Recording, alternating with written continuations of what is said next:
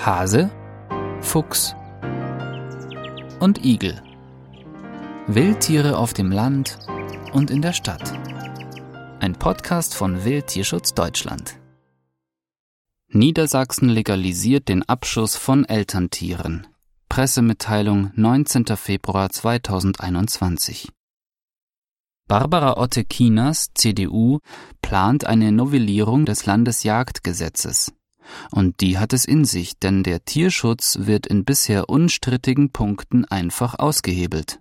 Wurden bisher zur Aufzucht erforderliche Elterntiere fahrlässig oder vorsätzlich getötet, wurde dieses Jagdvergehen als Straftat geahndet.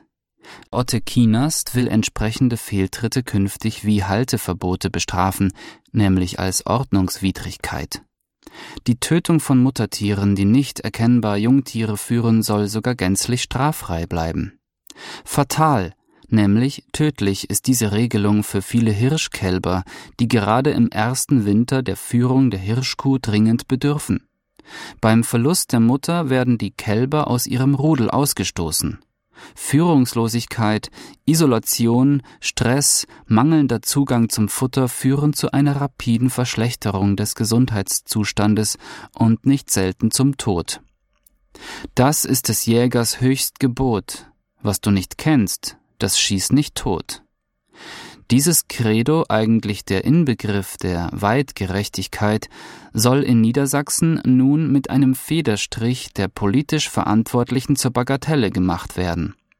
Hintergrund ist wohl, wie auf Bundesebene, die Intention, Reh- und Rotwild dramatisch zu reduzieren, angeblich um den Aufbau klimaresilienter Wälder ohne Schutzmaßnahmen zu ermöglichen.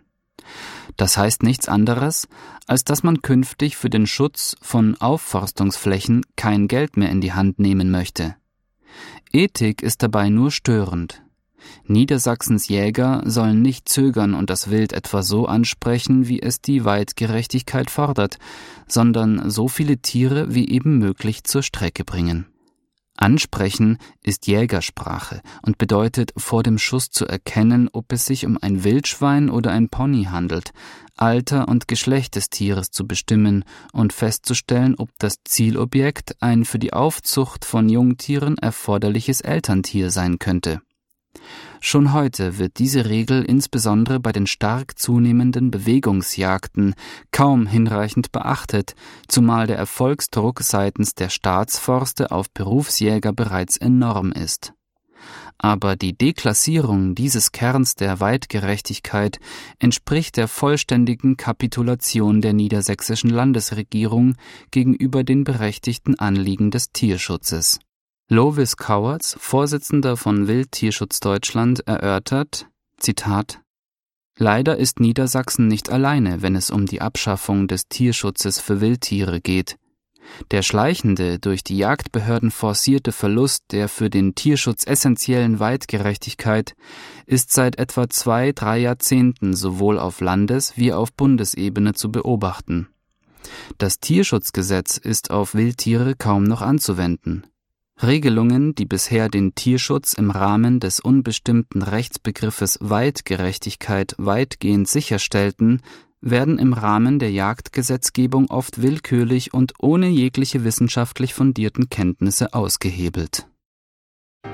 Wildtierschutz Deutschland Wir geben Tieren eine Stimme.